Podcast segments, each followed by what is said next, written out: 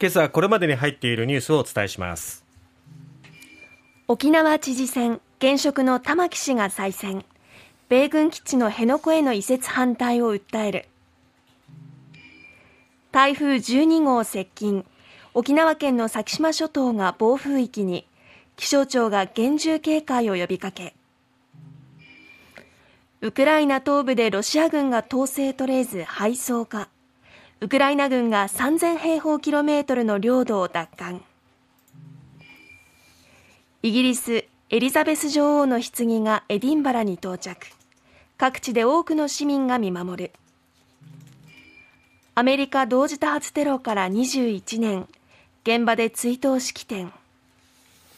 まずは昨日ですね。沖縄県知事選挙。投票、開票が行われました。任期満了に伴うものでしたけれども、即日開票の結果、アメリカ軍普天間飛行場の名護市辺野古への移設を反対を訴えました、無所属で現職の玉城デニーさん62歳が2回目の当選を果たしました。はい、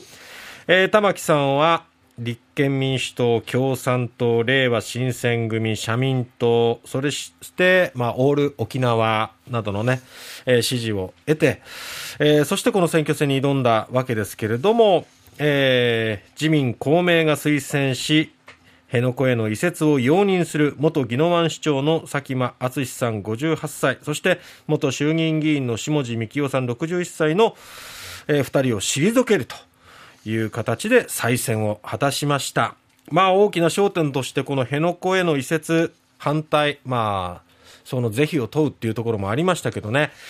ただもう一つやっぱりこの新型コロナウイルスの影響によって、まあ観光というのはすごく大きなウェイトを占める沖縄において経済がね、本当にダメージを受けてましたから、はい、その経済政策、対策っていうところ、ここへの期待っていうのは県民の方々もね、大きかったと思いますね。えーそういう部分では玉木さんに対する風当たりって決してね、ねあの追い風ではなかったと思うんですよね。えー、ただ、えー、直前になって投票の直前になって、えー、対抗馬となった佐喜真さんが旧統一教会のイベントに出席していたっていうことがこうね分かって、これがまあ逆風になり、まあ玉木さんにとっては追い風にもなったと。はいいうこと。あともう一つは、この、佐喜真さんと下地さんとっていうところで、二つ、二人が、保守票が割れてしまったっていうね。うこういうところが、まあ、玉木さんにとっては追い風になったのかなというところですね。なので、まあ、非常にこう、喜びをね、昨日、あのー、語っていましたけれども。勝ち足踊ってましたね。踊ってましたよね。はい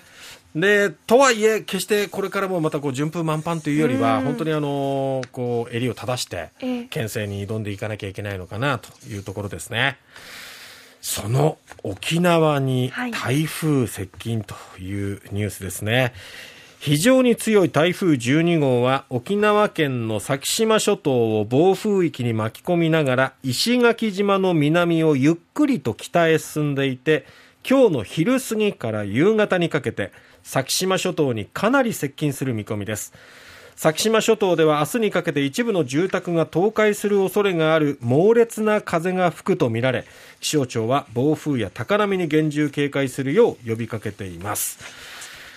台風11号でもね大変な状況になりましたこの沖縄県ですけれども、また今度12号しかもちょっとこうスピードが遅いっていうところでね、被害が多くなければいいなというところですね。はい、えー、先島諸島では明日にかけて雷を伴った非常に激しい雨などが降り、大雨となるところがある見込みです。沖縄地方で今日予想される最大風速は45メートル。波の高さは10メートル。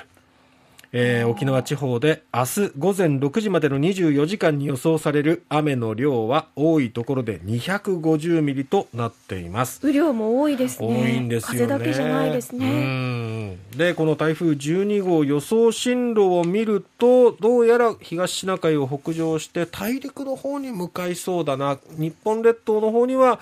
えー、向いてこないのかなという進路になっています、はいさて、続いては、えー、ウクライナ情勢ですね。ウクライナ軍は10日、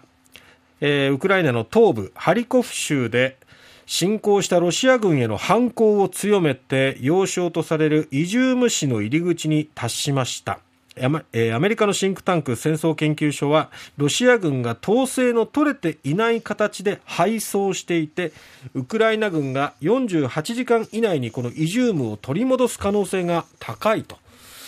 指摘しているということですね。また今月6日以降でウクライナ軍は最大で70キロ前進しておよそ3000平方メートルを奪還したと分析している、まあ、これ東京都のおよそ1.4倍の広さに当たるとい。うことですね、はい、3000平方キロメートル、うん、あごめんメートルって言っちゃったね今ね。3000平方キロメートルを奪還したということですね、えー、続いてイギリスです。エリザベス女王の棺は11日朝、国葬が執り行われるロンドンへ運ばれるため静かに北部スコットランドのバルモラル城を離れたということですね。沿道のところどころに集まった多くの市民らに見守られながらエリザベス女王の最後の旅が始まりました。えー、棺を乗せた霊柩車ですけどもちょうどこの霊柩車の後ろの部分というのはガラス張りになっているので、えー、えー、まあ、沿道などで見守る国民の方々はこう、まあ、手を合わせるというか祈りを捧げることができるということですよね。で、エディンバラに向かったってことですけども、最新の情報ではもうすでにエディンバラに到着したということですね。はい、明日、12日は大聖堂で一般の弔問も受け付ける。13日にはロンドンに移る。そして14日、ウエストミンスター宮殿に入り、そして19日、ウエストミンスター寺院で国葬が実施される。この国葬には、日本からは天皇陛下の参列も、はい、えー、調整されるということですね。まあこの辺りはね、どうなるのかというところですけれども、調整し、今しているという段階だそうです。2001年9月11日に起きましたアメリカ同時多発テロから丸21年を迎えました。いやもう本当に当時の映像というのはやっぱ鮮烈に残っているんですけれどもね。ただやっぱそれを知らないという世代もやっぱり出てきているので。そうですね。21年というやっぱ時の重みも感じますけれどもね、えー、やっぱりあの風化させない記憶にしっかりとどめる。そしてそれを伝えていき二度と起こらないようにしていくっていうことがやっぱり改めて大事だなと感じますね。